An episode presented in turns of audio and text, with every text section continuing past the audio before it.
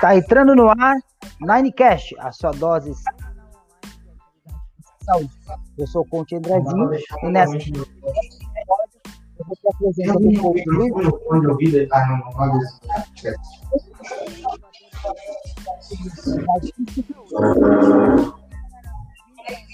Este é o nosso último episódio da série, o episódio 10. A gente vai falar sobre periodização de treinamento no CrossFit.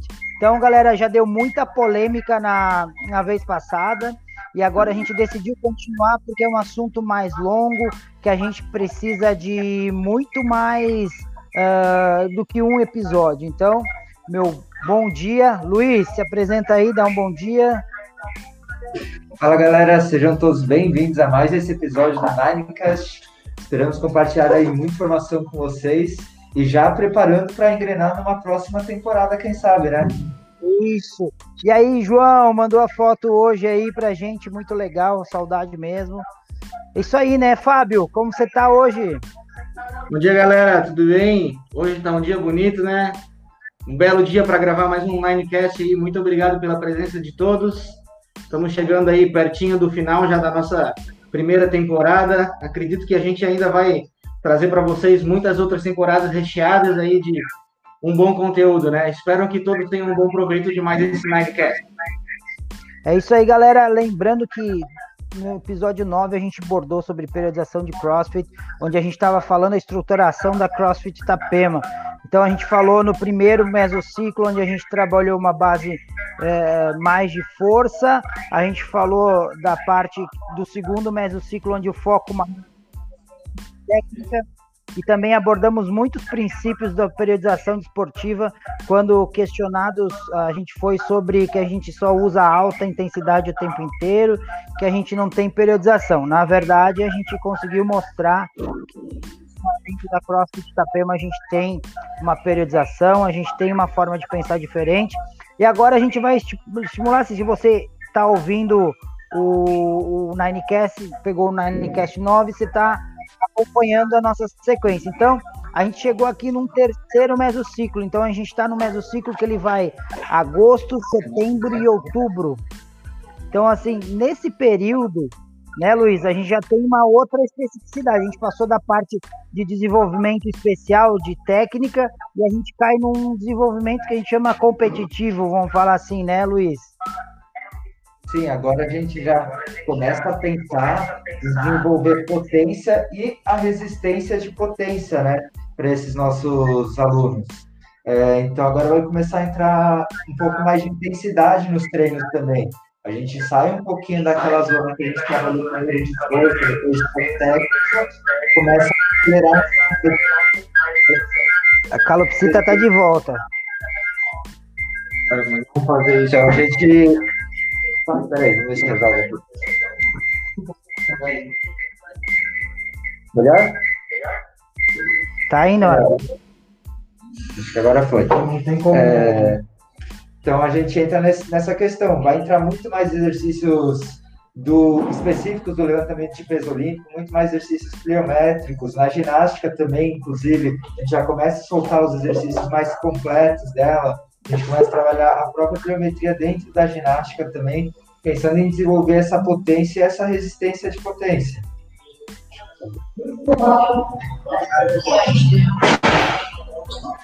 Travou, né?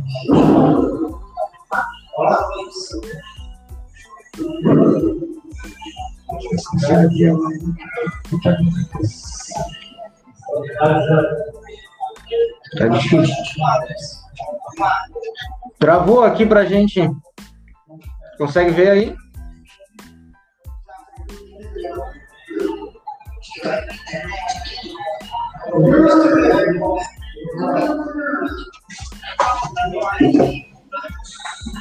Aí, galera. Vamos aí. Vamos aí. Acho que caiu ali, né? Isso, caiu, mas agora a gente vai de volta. Acho que voltou. E aí, galera, vocês conseguem me ouvir na live? Tá tudo do, do, do Facebook, do Instagram.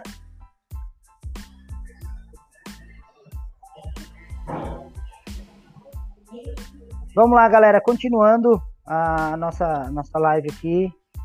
Uh, vamos embora na questão de priorização do CrossFit. O Luiz está falando da parte que a gente fala da preparação física que a gente faz de agosto, setembro e outubro, né, Luiz? Que a gente vai trabalhar diferentes, uh, muito mais condicionamento, né? Do que técnica e força. Sim, exato. É, como, eu, como eu vinha dizendo, é uma parte que a gente vai direcionar esse condicionamento, principalmente na, na linha de potência e resistência de potência. É, diferente da fase seguinte, não vou, vou, entrar rapidinho nela, mas depois a gente já volta, né? Na fase seguinte, a gente já vai pensar num condicionamento mais geral. É, nessa fase agora, a tendência é a intensidade sim se elevar, que agora o aluno ele já a gente já entende que o aluno ele está preparado para isso, para é, suportar um treino mais intenso, com uma demanda muito maior. A gente fez todo um período de base de força com ele, a gente é, desenvolveu força absoluta nesse aluno, a gente desenvolveu técnica nesse aluno. Nesse meio tempo, a gente desenvolveu, é, tentou preencher as lacunas de mobilidade que a gente tinha que preencher com esse aluno. Então, agora é a hora da gente, de fato, dar intensidade no treino desse aluno. Isso aí, né, Fábio? E e mostra que essa forma de periodização em bloco ela acaba sendo mais produtiva dentro do CrossFit, não é? E dentro dos estudos que a gente vem fazendo, né, Fábio? Com certeza, é, é primordial a gente pensar na, na, periodização em blocos, uma vez que vários estudos já comprovam que a periodização em bloco ela é mais eficaz, né?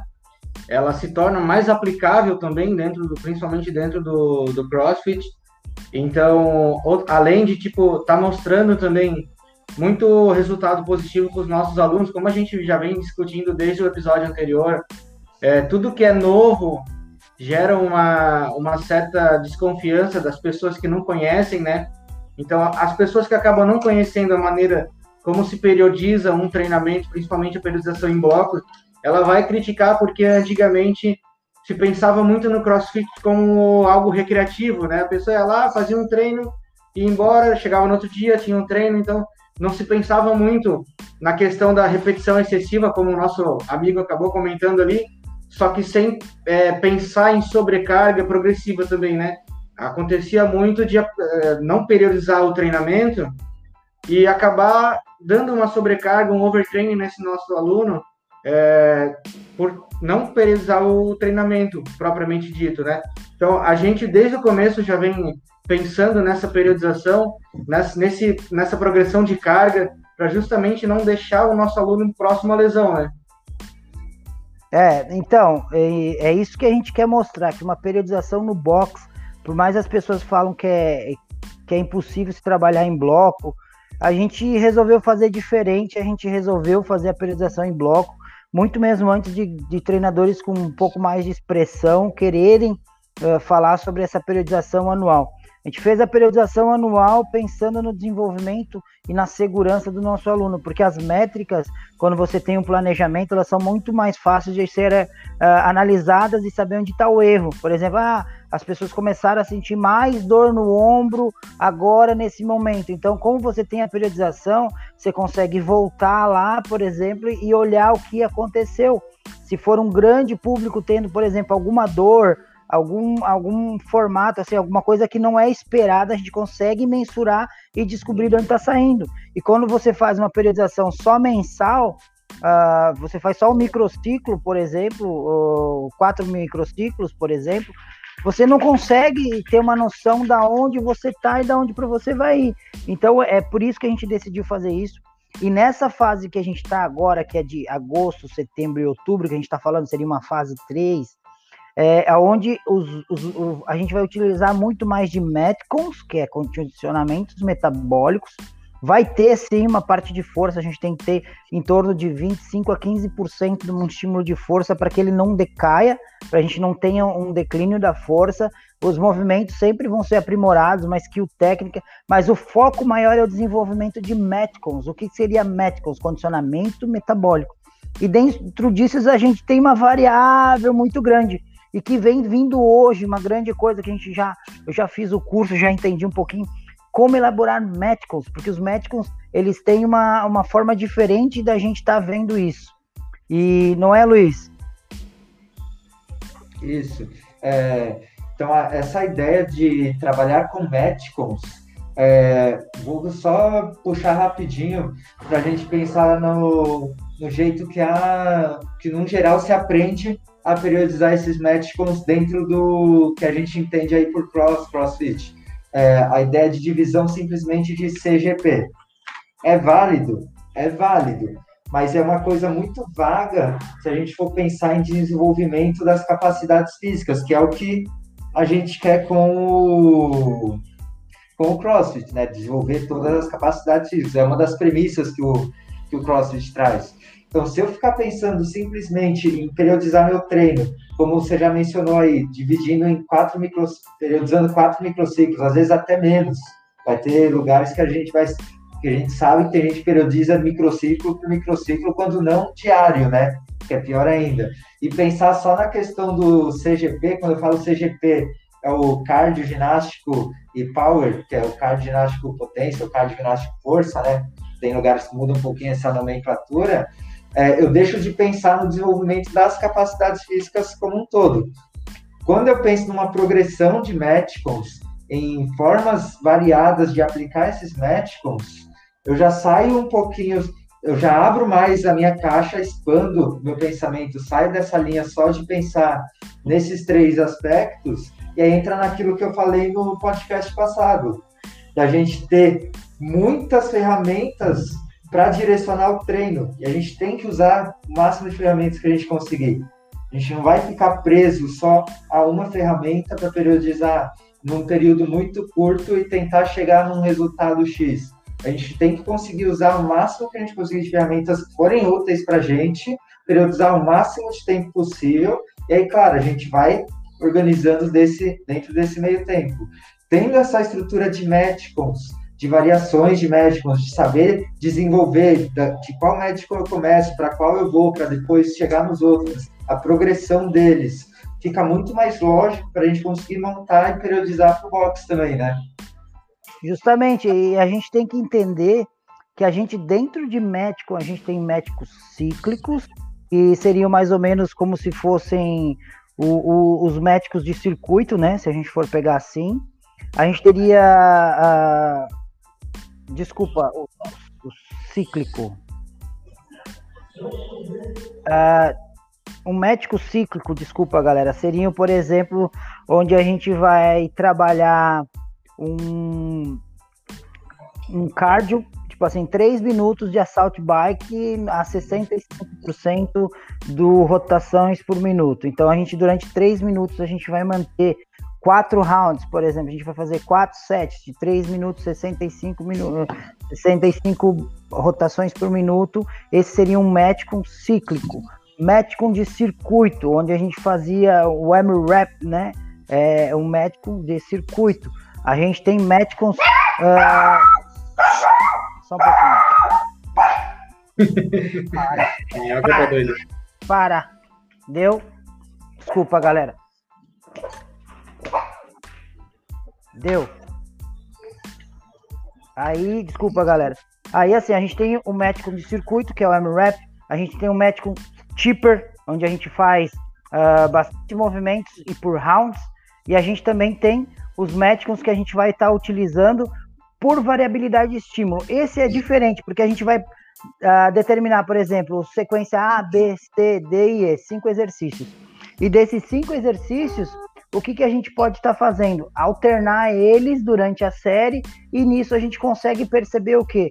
Que o nosso cliente, que o nosso aluno, ele tem alguma deficiência. Por quê? Porque se o tempo aumentar, se o tempo de cada série que ele fizer, se ele começar com A, B, C, D, E for um tempo, quando ele fizer uma inversão dessa variabilidade e o tempo aumentar, ele pode ter uma deficiência em determinado exercício. Foi o que a gente percebeu quando eu fiz um desse variabilidade de estímulos. O que, que a gente percebeu? Por exemplo, uma aluna nossa, quando ele fez o último exercício era o dumbbell squat. Quando ela fez, quando o último exercício era dumbbell squat, o tempo dela foi o melhor de todos. Quando ele tiver, quando ele estava no começo ou no meio, o tempo dela era muito superior. Então mostrou que ela tinha o quê? Uma falta de resistência, porque eram 20 dumbbell squats, né? Então, assim, o movimento alto, então ela não tinha uma resistência muscular tão grande, né, Luiz? Então, assim, essas formas de, de você classificar, de você fazer um Metcon, que vão fazer com que a gente consiga uh, estruturar melhor e ter os melhores resultados. Outra coisa bem legal da gente citar também sobre a variação de estímulos, é, talvez não seja uma coisa tão comum das pessoas escutarem isso dentro de um treinamento de força, né? É, apesar de ser muito comum na nossa área, mas pouco falado, eu acho. É, já vinha se falando muito no fartlek da, na corrida, né? E o fartlek nada mais é do que o método variativo.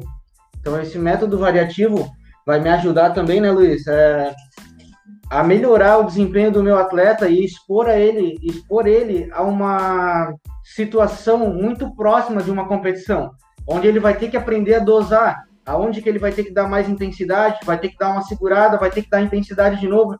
Então esses picos de intensidade e de relaxamento, entre aspas, é onde ele vai decair um pouquinho o condicionamento para poder aumentar de novo, que seria como se fosse uma recuperação ativa, né? vai fazer com que ele a, consiga ter uma ideia melhor de uma prova de competição, né, Luiz? Sim, com certeza. É, só complementando, então essa ideia de variar, variar o estímulo, eu acho que a gente pode encaixar ela melhor na, nos treinos de, nos médicos de shipper. O shipper, eu acho que ele deixa bem claro isso, que a gente consegue dar um treino é, muitas vezes extenso, com muito, uma variedade grande de exercícios, onde às vezes eu saio de um exercício de pura força, vou lá fazer, sei lá, quatro repetições de deadlift pesado, e aí vou sair para um exercício que vai me demandar um pouco mais de resistência, fazer 100, sei lá, 100 não, muito, é, 20 wall balls, 25 wall balls, aí saio dos 25 wall balls, vou para um exercício mais cardio, é, 30 calorias na bike, enfim, aí volto para fazer pura força de novo. Acho mais ou menos nessa ideia a gente vai conseguir transitar de uma capacidade para outra e eu vou ter que saber dosar. Eu não vou poder dar tudo em uma para não conseguir render na outra. Vou ter que saber aonde administrar. É, vou puxar um outro ponto, trocando um pouquinho só o, o foco, mas ainda dentro dos médicos, falar da questão da escolha dos exercícios que a gente falou de progressão de médicos. A gente tem que pensar sempre também em progressão de exercícios. Eu não posso já chegar é, num, num começo de periodização com exercício mais complexo.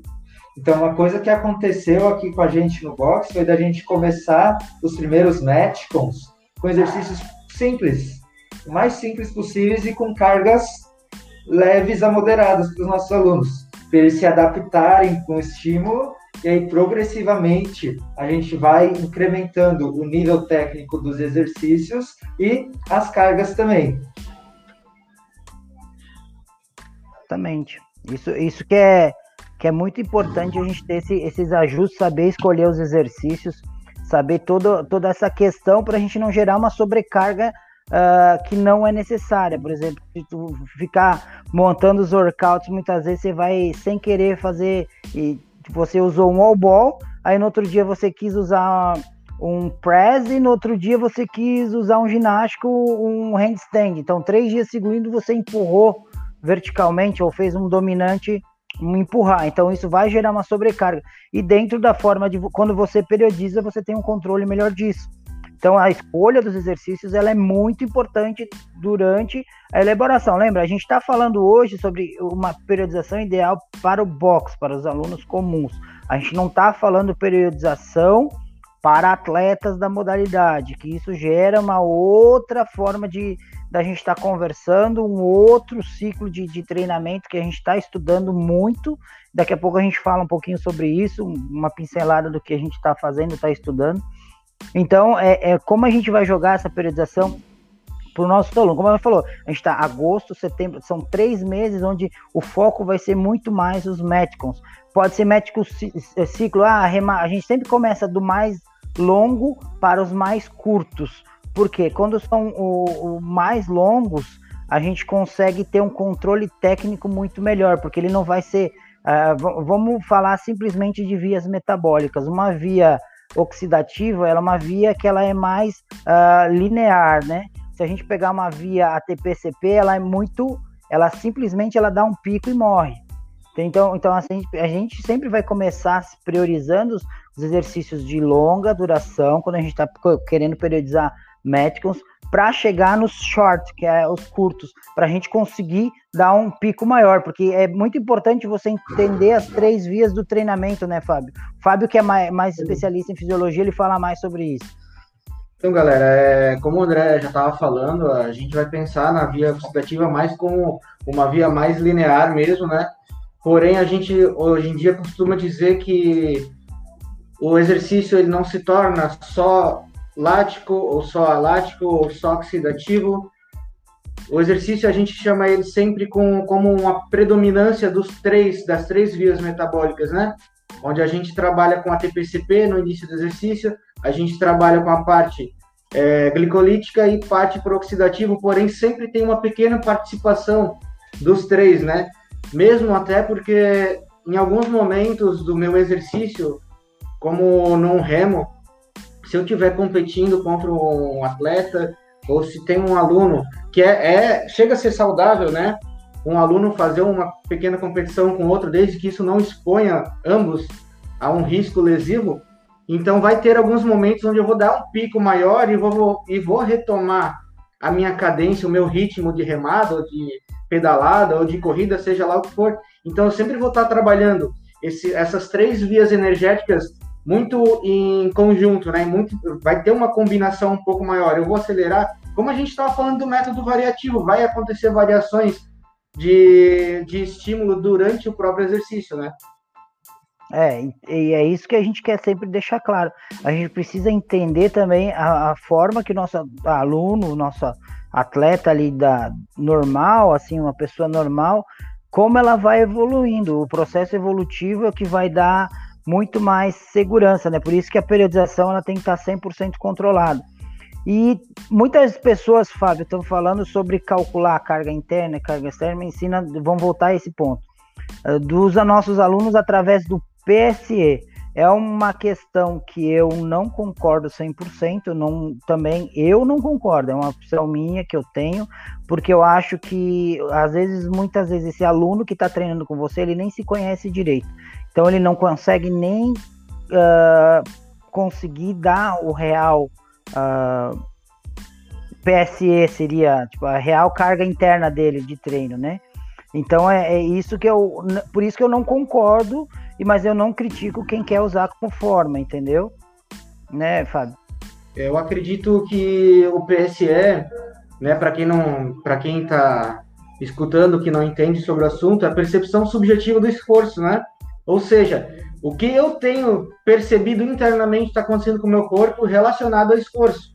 Geralmente utiliza-se uma tabela de 6 a 22, né? 24, mais no ou menos, é... mas a tabela. No cross, a tabela de, de 0 a 10. Isso, a tabela de 0 a 10 é a tabela de Borg simplificada, no caso, né? Então é muito mais fácil, lógico, usar a tabela de 0 a 10 mas se torna difícil eu utilizar a tabela de 0 a 10 se o meu aluno ou atleta não sabe o que é um 10. Isso é muito difícil, né, da gente estar tá colocando um aluno, expor um aluno a uma intensidade tão alta de esforço, né, principalmente quando o aluno já vem buscar alguma coisa, algum benefício do exercício relacionado à saúde, né? Então, muitas vezes não é isso que o nosso aluno quer, na maioria das vezes, Muitas, muitas vezes também o atleta não se doa o suficiente para chegar num 10 de carga interna de treinamento, então fica muito difícil. E muitas vezes o atleta também é ser humano, o atleta também é movido pelo biopsicossocial, que a gente chama, né? Então, esse meu atleta, ele é passível de ter um dia ruim, assim como qualquer outro. Então, no, quando ele tem esse dia ruim ou quando ele não tá pro treino, o que, que ele tem tendência a fazer? Pode ser que ele queira dar um miguezinho no treino, que ele queira mentir um pouco essa PSE, porque ele não está afim de treinar, ou qualquer outro motivo. Então eu não vou saber se esse meu atleta está treinando com intensidade, que eu quero que ele esteja treinando, que ele precisa estar tá treinando de acordo com a periodização, e é aí que isso atrapalha o meu processo. ultimamente a gente vem falando bastante, vem lendo bastante sobre trabalhar em cima de limiar, né?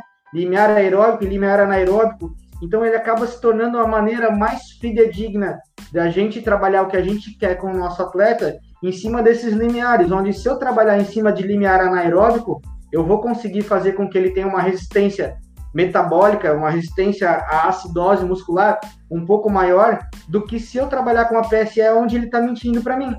Então, se eu quero, o objetivo do treino é que ele tenha uma resistência maior à acidose muscular, ou seja, à fadiga muscular, se ele mentir a PSE para mim, esse objetivo não vai ser alcançado. E esse treino pode estragar toda a nossa periodização, né? É, então, é isso que eu falo, assim, para a gente levar ao fundo fidedigno de uma PCE, por exemplo, a gente tem que ter os nossos alunos com todos os aspectos, tanto biopsicossocial, que foi que tu abordou, que eu acho muito interessante, e ele entender sua carga externa e sua carga interna também. Porque aí ele consegue definir um padrão. Agora, se é uma pessoa que não sabe nem o que é o qual o limite dele ainda, e muitas vezes a gente vai ter um PSE que ele não é fidedigno, ele não é 100% aquilo que a gente esperava. Então ele faz com que o nosso, a nossa, o nosso controle de carga não seja 100%.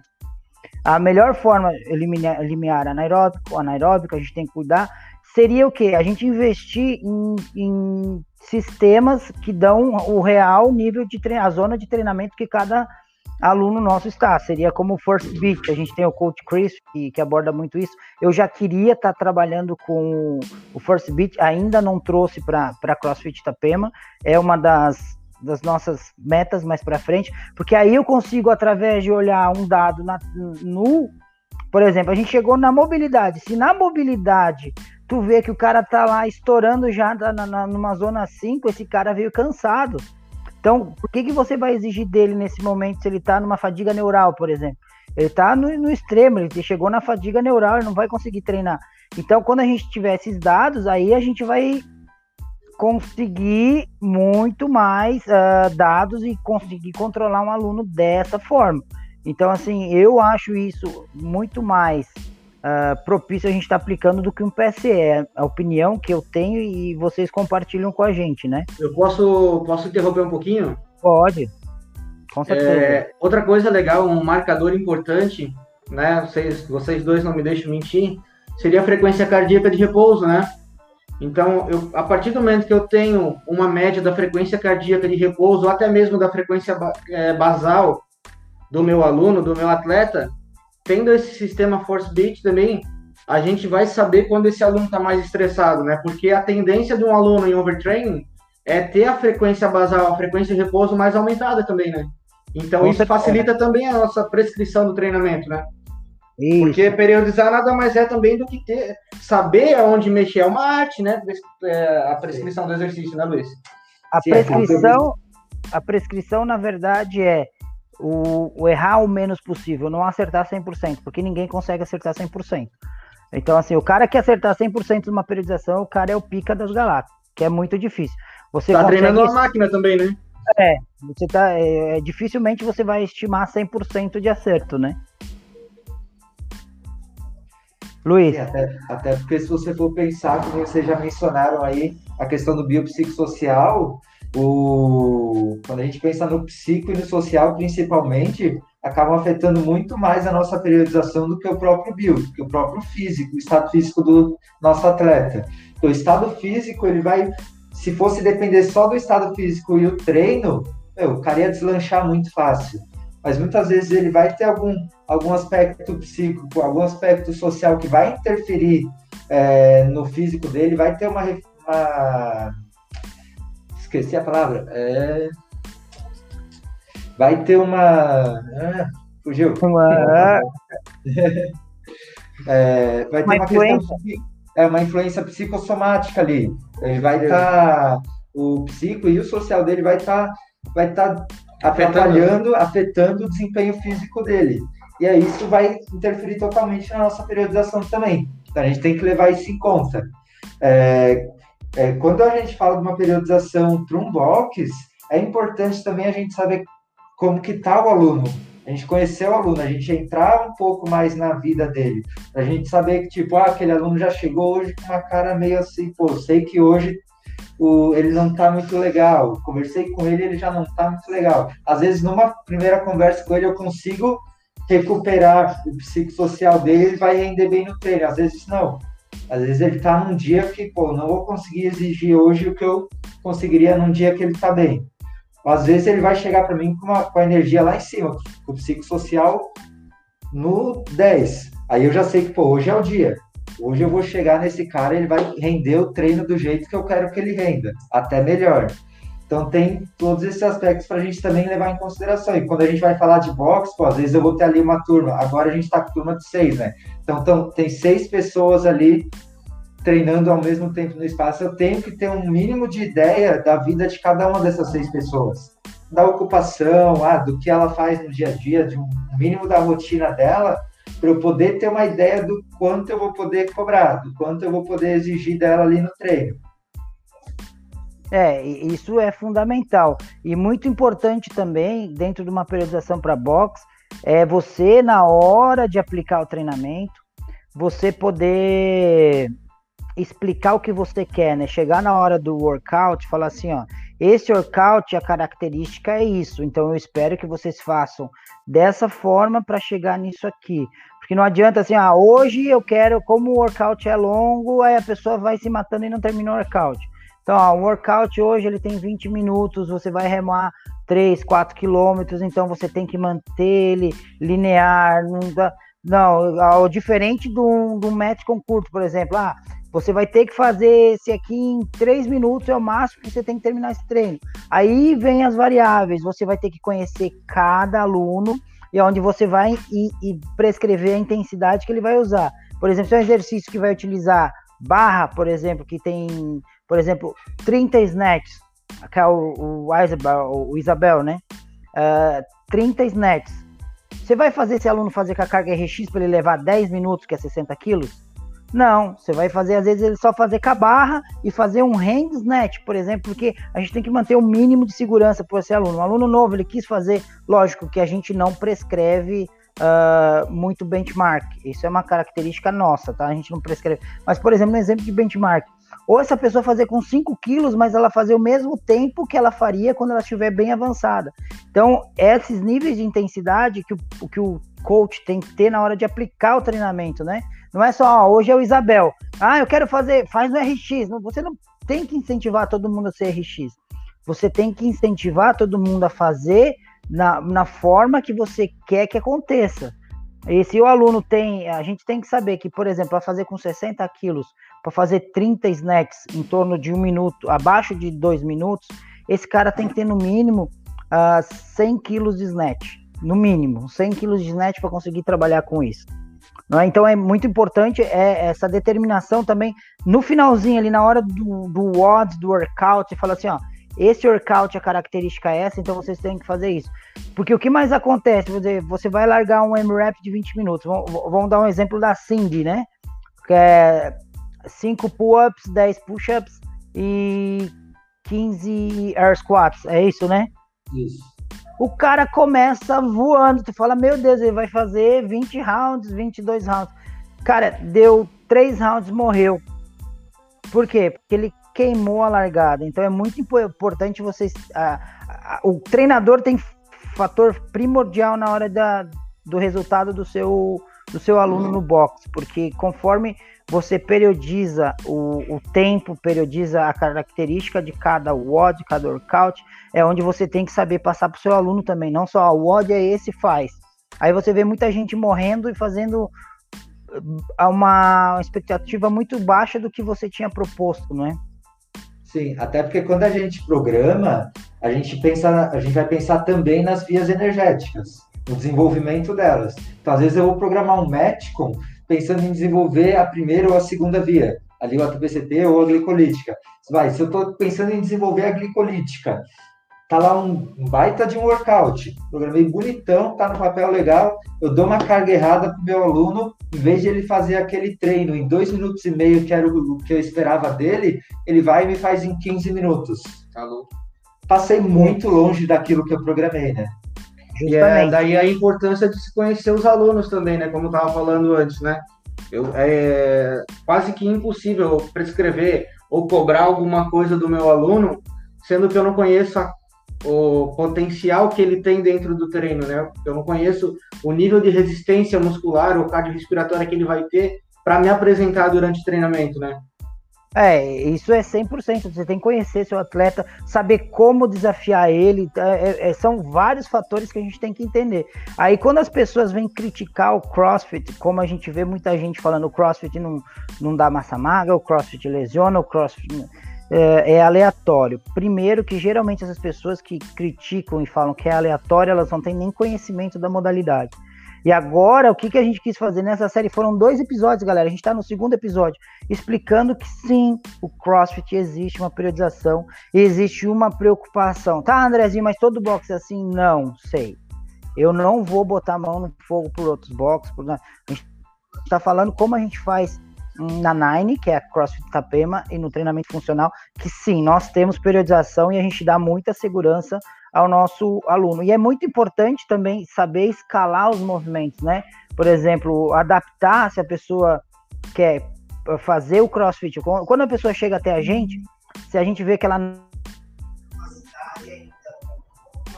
de fazer o crossfit, a gente recomenda iniciar no se a pessoa ela tem aquela questão de que ela não quer fazer, quer fazer veio pro crossfit. A gente tem que entender ela dentro do grupo e dentro desse grupo você saber escalar os movimentos para ela. Com certeza, é, é? A gente é primeiro princípio do treinamento, né? Individualidade.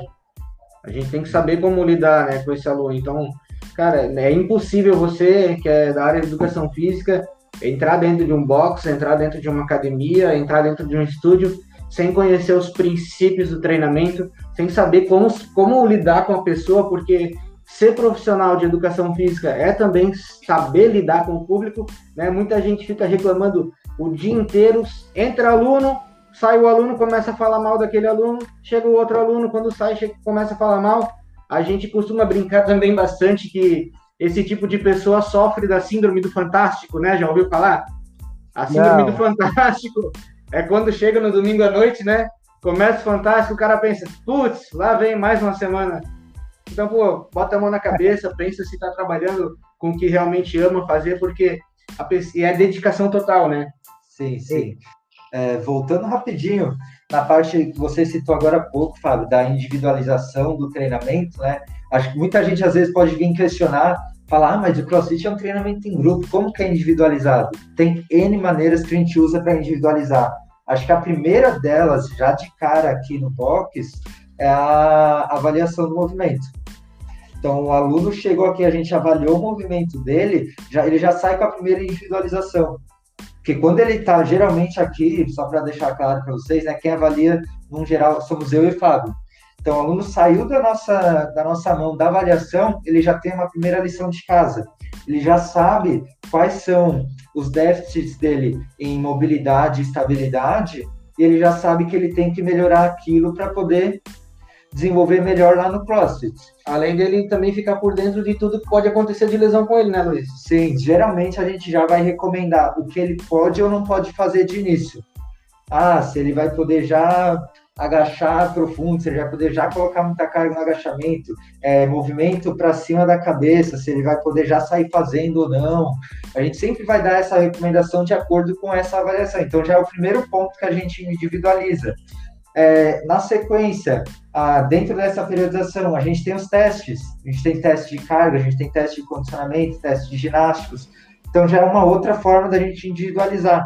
Que a partir desses testes, como a gente já mencionou no episódio passado, né, os treinos eles são prescritos é, de forma que cada aluno vai conseguir individualizar para ele aquele treino.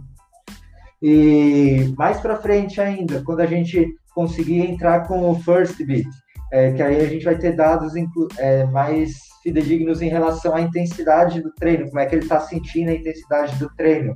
A gente vai poder individualizar nesse ponto também.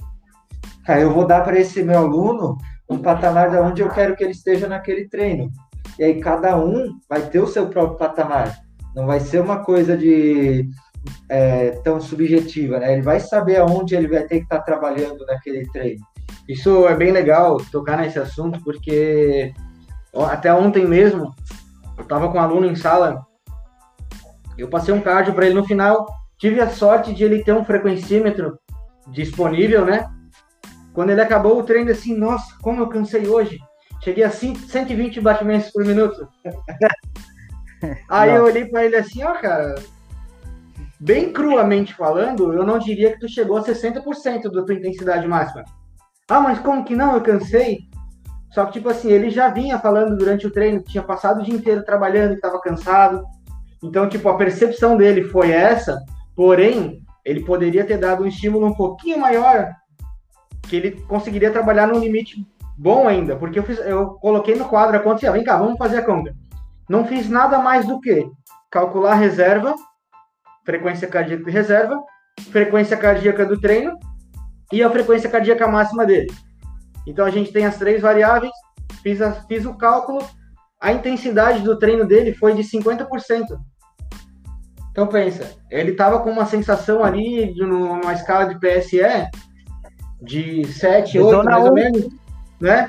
Não, E ele estava no 5. Aí que entra a complexidade de trabalhar PSE com todo mundo, né? Nem todo mundo vai ter uma, uma é, percepção. Isso Mas é, é, é isso que é importante a, a, a, gente entender, né? Que dentro disso tudo, o nosso, o nosso aluno, às vezes, ele vai estar com uma carga interna que não, não mostrou. E a frequência cardíaca falou uma zona 1. Pô, zona 1 não é nada. Por isso que é importante a gente ter esse, é, esses controles, né? Quando a gente consegue ter todos esses testes e aplicar na lousa para o aluno fazer, a gente individualizou. Porque se a gente consegue ter testes e ter parâmetros e calcular as zonas de treino que ele vai fazer em determinado momento, está individualizado, porque nenhuma zona vai ser igual a outra. Né? Então, por isso que a gente fala, o CrossFit tem periodização, é mais trabalhoso, é outros boxes eu não boto a mão no fogo, não sei como funciona outros, eu não estou para julgar, mas o CrossFit ele não é aleatório.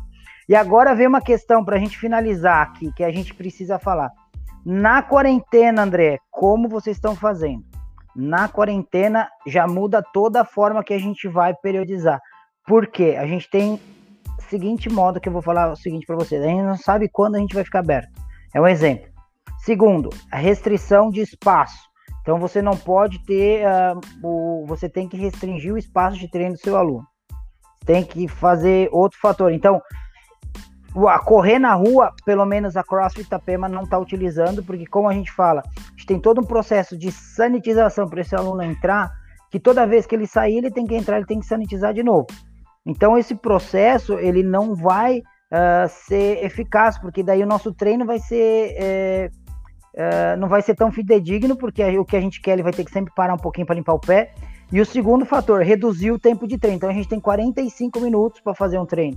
Tudo isso muda, né, Luiz, na hora da gente periodizar. Sim, com certeza. Até o foco da periodização muda também. A gente teve, é, infelizmente, a gente teve que sair um pouquinho do que estava no papel. É, a gente não sabe até quando a gente vai ficar fora, até quando, quando a gente vai poder voltar a estar no papel ou não. Então, o foco agora é a gente vai continuar desenvolvendo força neles, vai continuar desenvolvendo condicionamento metabólico, mas a gente pode dizer assim que o foco agora é a manutenção e um ganho mínimo desses, dessas capacidades físicas. A gente não vai conseguir especificar tanto que nem a gente vinha especificando antes essas capacidades por conta dessa loucura que tá que a gente não sabe o dia de amanhã, né? Então eu não posso simplesmente agora falar, não, agora eu vou voltar para periodização, vou colocar isso, isso e isso, porque eu não sei se amanhã vai liberar tudo ou não vai, se amanhã já vai, se daqui um mês já está liberado máscara, está liberado espaço, eles estão conseguindo voltar uma rotina 100% normal de treino ou não, ou se vai estar tá assim ainda. Então, essa incerteza obrigou a gente a repensar toda a nossa periodização. A gente está tendo que trabalhar de uma forma um pouco mais curta, não é o que a gente gosta, não é o que a gente gostaria de estar aplicando para eles nesse momento, mas a gente tem que entender também que é uma situação totalmente atípica. A gente não tem muito para onde correr agora. Mas, claro, é, assim que a gente tiver um norte, uma luz, a nossa ideia é voltar o mais rápido possível para o que a gente tinha no papel. Logicamente, a gente vai ter que readaptar, porque a gente é, não dá para dizer que não, a gente perdeu o que a gente tinha feito, porque foi muito tempo, principalmente muito tempo parado. Se a gente fosse pensar ali, principalmente na força, Força tem estudos aí que dizem que até 14 dias a gente consegue ter uma manutenção boa de, dos parâmetros de força e condicionamento. Isso Passou homem, né? disso, né?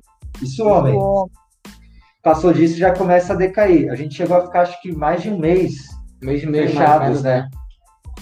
E aí então. não tem como. Por mais que o pessoal treinasse em casa, é diferente o tipo de estímulo. É, e a gente vê pessoas falando, ah, como vai periodizar agora?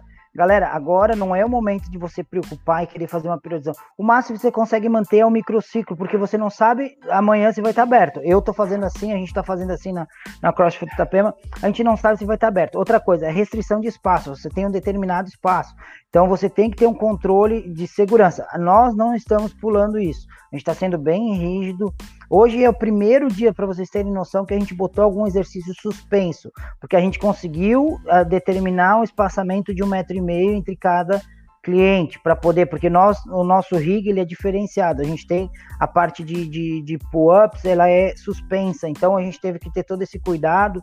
Então, assim, o que a gente fala nesse momento de pandemia em periodização, monta a semana, monta. O mais importante é manter o seu cliente ativo, para ele ganhar uma melhor imunidade, para ele para ele se adaptando, a, tipo assim, mas não tem muito o que fazer. Você não pode compartilhar hack de agachamento, você não pode compartilhar barra, você não pode auxiliar um exercício no, no o seu aluno quando ele vai fazer uma carga extrema, por exemplo, num, num agachamento, pra, não vai ter tanta segurança. Até para ensinar um muscle up, como é que você vai tocar no seu aluno? Você não pode muitas vezes. Então, assim, ó, é uma questão um pouquinho diferenciada hoje na periodização que você vai trabalhar. É uma periodização que a gente fala assim, é como se fosse uma longa transição, que a gente fala.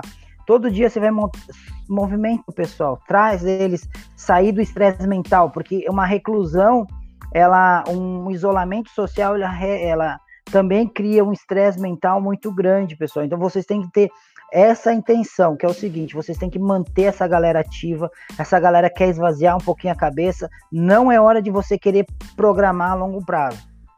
Feliz Agora, ou infelizmente hora... é hora de promover a saúde, literalmente, né? É. Mesmo sem periodização, a gente promover a saúde. É isso que a gente que, queria explicar também dentro da periodização do CrossFit. A gente explicou como a gente fez, né? Que a gente chegou a outubro, novembro, uh, aí a gente chega a novembro, dezembro e janeiro é onde nossos alunos vão parar, porque eles vão ter uh, as festas de final de ano, onde tem uma caída no movimento. Então você vai usar isso como uma transição. Você vai só manter eles ativos, um estímulo de força num dia. Aí você usa mais a periodização tradicional do CrossFit, né? Que a gente fala, a gente ia usar mais essa parte de transição para quando for fevereiro todo mundo começa a retornar, que acabou as festas, a gente começa a ter uma periodização de novo. Então é muito importante isso. Então, nesse momento, voltou essa parte de transição. Então, assim, nesse momento da pandemia, agora a gente antecipou essa parte, depois a gente vai, provavelmente vai, vai voltar ao início, assim que tudo normalizar. O que, que é tudo normalizar? Poder até treinar sem máscara, galera. O treinar com máscara também prejudica todo o rendimento. A gente tem uma. A, a, porque a gente tem. O gás carbônico fica muito perto da gente para a gente respirar de novo isso aumenta a nossa acidez muscular, tem toda essa diferença, né, Fábio?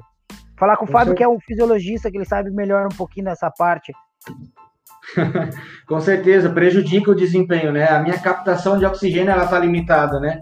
E uma vez que a minha captação de oxigênio está limitada, a minha acidose muscular também vai ficar um pouco aumentada. Eu vou chegar numa acidose mais rápido, né, Luiz? Então eu vou ter com certeza uma perda do meu desempenho. Qualquer exercício que exige um pouquinho mais de intensidade, seja ele de força ou cardiorrespiratório, vai fazer eu me cansar muito mais rápido. Então a gente tem que ter essa preocupação também, uma vez que eu tenho as cargas do meu aluno, eu sei qual é a carga que ele suporta, porém o meu aluno não tem a captação de oxigênio que ele tinha antes. Então eu vou ter que adaptar esse treinamento para o meu aluno, além de todo o desconforto que essa máscara causa no meu aluno também. Então vai ficar um pouco mais difícil de eu poder prescrever o treinamento da maneira adequada, sendo que eu tenho um fator prejudicial, entre aspas, que vai atrapalhar o treino. Não é, não seria prejudicial porque é uma forma né, de proteção, né? Mas ele vai com certeza causar um déficit é, de, rendimento. de rendimento nesse meu aluno, né, Luiz? Não, com certeza. É um período complicado, não tem muito para onde correr nesse sentido, né? É...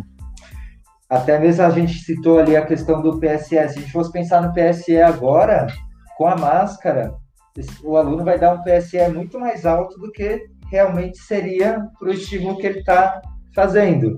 É, a gente não, não dá para a gente pensar em levar tudo no 100% como, como era sem a máscara. A questão de espaço também, a gente vai ter que pensar em programar exercícios para aquele espaço. Aqui a gente está trabalhando, se não me engano, ficaram 8 metros quadrados ou 9 para cada aluno? É, acho que ficou em torno de 8, 8 metros quadrados. Em torno de 8 metros quadrados para cada aluno. Então eu vou ter que pro programar agora os treinos pensando que ele só vai ter 8 metros quadrados para ocupar também. Isso já limita um pouco. Como é que eu vou fazer, talvez, alguma coisa de deslocamento? Não vou fazer nada de deslocamento, porque não tem como. Ele tem 8 metros quadrados só para treinar. Então, é, são muitos aspectos agora que dificultam a gente periodizar é, de uma forma mais concreta. Então, acho que agora a gente vai ter que torcer, primeiro, né, para tudo se resolver, para, é, de alguma forma, aí, tudo se normalizar. Não sabemos como nem quando, mas esperamos que em algum momento tudo se normalize e aí sim a gente consiga, como André disse, retomar. A gente vai ter que retomar tudo do princípio, talvez não na mesma dose que antes, a gente encurte alguns períodos para a gente conseguir chegar naquele ápice que a gente queria chegar ali em novembro. E só complementando, a gente fala da nossa transição em dezembro, janeiro e fevereiro, muito por uma questão da nossa região. A gente vive aqui numa região litorânea é, a gente tem a questão da alta temporada. Em alta temporada, geralmente quem mora por aqui acaba ficando muito mais atarefado, muito mais ocupado, acaba trabalhando mais, acaba não conseguindo ajustar seus horários para conseguir manter a atividade física. A gente tem casos de alunos que em alta temporada começam a trabalhar às seis da manhã vão até às onze da noite. Não é um ou dois, são vários, vários nossos vários. alunos ficam nessa função, porque é um período que eles vão conseguir é, gerar uma renda absurda. E por relação... outro lado, né, Luiz? Por outro lado, chegam os turistas. Né? Sim. Então, assim, aí Estava atrapalhando todo o andamento da cidade também, né? É, na verdade, assim, não, não com isso, os alunos turistas, né? Os alunos turistas, eles chegam, você não sabe o nível que ele está, como é que você vai periodizar para ele? Então, por isso que a gente está utilizando uh, novembro, de, uh, de, novembro, dezembro e janeiro como transição por causa dessa sazonalidade que a gente tem, onde os clientes nossos tradicionais param para trabalhar mais, porque é onde eles ganham mais dinheiro, e, e chegam alguns alunos de outros boxes para treinar conosco. Então, é uma forma melhor da gente conseguir organizar a, a, a periodização. Foi que a gente eh, encontrou que é bacana. E agora eu vou, vou ligar um alerta, porque olha só, nesse momento de pandemia, o professor vai ter que ser muito mais criativo para os treinos não ficarem desmotivantes e enjoativos. Por que isso? Porque com limitação de espaço, você fica limitado também na forma de aplicar o exercício. Se você está seguindo a risca, a delimitação, que ele não pode passar, que não pode ter um risco de contaminação, que é o que a gente faz, você tem que começar a buscar outras alternativas. Senão vai ter burp todo dia, senão vai ter double under todo dia, vai ter wall ball todo dia, entendeu? Então, assim, vocês têm que saber dosar. Graças a Deus, a, a, a CrossFit Tapema consegue ter seis remos, ter quatro airbikes mais dois skiergs para fazer essas partes cardios, para a gente não sentir tanta falta da corrida.